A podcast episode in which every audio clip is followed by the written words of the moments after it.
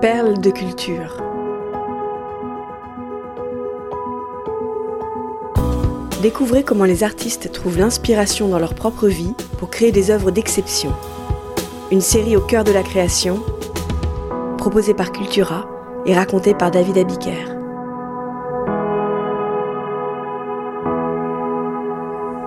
Le lotus bleu d'Hergé. Ce dimanche 1er mai 1934, à 17h précise, un étudiant chinois de 27 ans sonne à la porte du 18 rue Knappen à Skerbeck, une ville de la banlieue nord-est de Bruxelles. Quelle est la raison de cette rencontre dominicale? Le jeune étranger vient-il transmettre des documents secrets aux Occidentaux? Cela ressemble au début mystérieux d'une aventure de Tintin. En réalité, c'est le commencement d'une histoire d'amitié qui va bouleverser le destin du créateur du plus célèbre reporter de la bande dessinée. Ce dimanche de printemps, Chang Chong-yen a rendez-vous chez Georges Rémy. Les deux hommes sont nés la même année, en 1907. Le premier étudie la peinture et la sculpture à l'Académie royale de Bruxelles. Il parle très bien français. Né à Shanghai, ce fils d'un sculpteur sur bois et d'une brodeuse a obtenu trois ans plus tôt une bourse pour parfaire ses connaissances artistiques en Europe. Le deuxième est plus connu sous le nom de Hergé. C'est sous ce pseudonyme, formé à partir des initiales R de son nom et G de son prénom, que Georges Rémy dessine les exploits de Quick et Fluke et surtout d'un journaliste à houppette baptisé Tintin. Après l'Union soviétique, l'Afrique et l'Amérique, Tintin vient de visiter l'Orient. La publication des Cigares du Pharaon vient de s'achever le 8 février 1934 dans les pages du Petit Vingtième, le supplément hebdomadaire destiné aux enfants du quotidien belge le XXe siècle. À mesure que son héros voyage à travers le globe, Hergé poursuit son apprentissage des cultures du monde. Tintin suit le tempo de plus en plus rapide de la modernité. La possibilité de traverser les mers, de passer d'un continent à l'autre, bouleverse la perception que l'homme se fait de la planète et élargit son horizon. En ce début 1934, Hergé a déjà en tête une cinquième destination pour son personnage, l'Extrême-Orient. La Chine occupe bien des esprits en ce milieu des années 30. André Malraux vient d'obtenir le prix Goncourt pour la condition humaine. Au cinéma, la même année, Frank Capra tourne La Grande Muraille.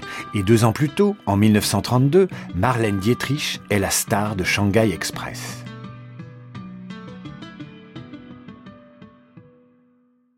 En 1934, la Chine vit des heures tragiques avec l'invasion et l'occupation de la Mandchourie par les forces japonaises. Le 8 mars 1934, les lecteurs du Petit Vingtième sont informés que Tintin est sur le point de gagner Shanghai. Parmi les lecteurs attentifs du journal figure un certain Abbé Léon Gosset.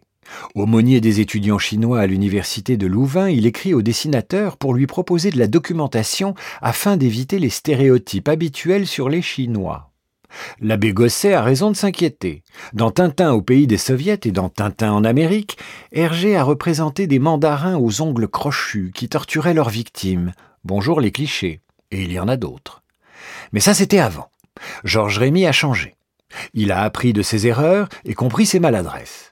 Il répond qu'il veut changer les idées qu'on se fait en général, surtout les gosses, sur la Chine et les Chinois.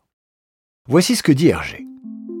Depuis quelque temps déjà, j'ai été étonné de constater les idées fausses que j'avais et que des lectures m'ont fait réviser. Je me découvre ainsi petit à petit une réelle sympathie et une réelle admiration pour ce peuple et un vif désir de le comprendre et de l'aimer. L'aboutissement de ce mea culpa est le Lotus Bleu, un album de bande dessinée qui offre une formidable leçon d'empathie et de tolérance. La remise en cause d'Hergé est en grande partie liée à la rencontre avec Chang Chong-yen, le jeune étudiant chinois avec lequel l'abbé Gosset l'a mis en contact. Pendant un an, Chang rend visite à Hergé tous les dimanches après-midi. Il lui apporte de la documentation, vérifie les détails du récit que prépare son hôte, trace des idéogrammes. Il lui parle du conflit sino-japonais avec exactitude. Le Lotus Bleu s'inspire ainsi d'événements authentiques. L'incident de Mukden, qui s'est produit le 18 septembre 1931 et qui a servi de prétexte à l'invasion japonaise de la Mandchourie, devient dans la bande dessinée un attentat contre une voie ferrée auquel assiste Tintin. L'apport de Chang n'est pas qu'historique. Le brillant aquarelliste offre à son ami belge des pinceaux chinois et lui apprend à dessiner de manière naturelle, à délier son trait. Reconnaissant, Hergé transforme Chang en personnage de fiction. Il devient ce jeune orphelin emporté par la crue du Yangtze-Kiang et sauvé de la noyade par Tintin. Chang a aussi laissé une autre empreinte dans le lotus bleu. Pour certaines scènes, il a dessiné des caractères chinois qui portent en eux une charge politique anti-japonaise que l'on peut traduire par Abat l'impérialisme ou Abolissons les traités inégaux. Des slogans qui, Hergé l'ignore, servent la propagande du Parti communiste chinois. Publié en 1936, le Lotus Bleu joue la carte de l'émotion et incarne un tournant graphique, idéologique et dramatique pour Tintin. Avec ses nouvelles aventures, Hergé s'adresse aux adultes avec une œuvre réaliste, moins fantaisiste que d'habitude. Tintin devient un aventurier, tolérant et généreux. Hergé le reconnaît. Je dois à Chang d'avoir mieux compris le sens de l'amitié, le sens de la poésie, le sens de la nature. C'était un garçon exceptionnel. Il m'a fait découvrir et aimer la poésie chinoise, l'écriture chinoise. En écoutant son ami lui parler de son pays, Hergé a pris conscience de ses responsabilités en tant qu'artiste et en tant qu'homme.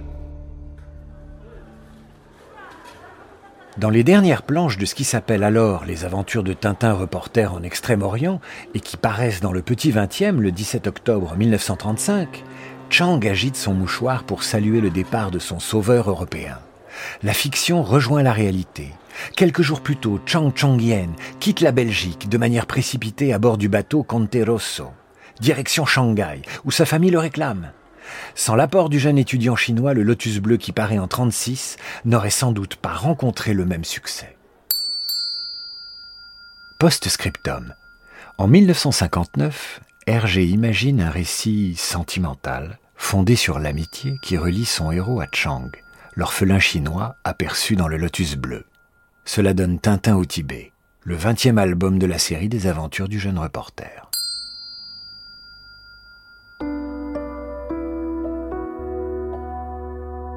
Perle de culture est un podcast Cultura produit par Création Collective. Texte de Julien Bordier, raconté par David Abiker. Rédaction en chef, Éric Leray. Curation, Frédéric Benaïm. Réalisation, Léo Gagnon. Générique, Alto Music. Naming et création graphique, St. John's.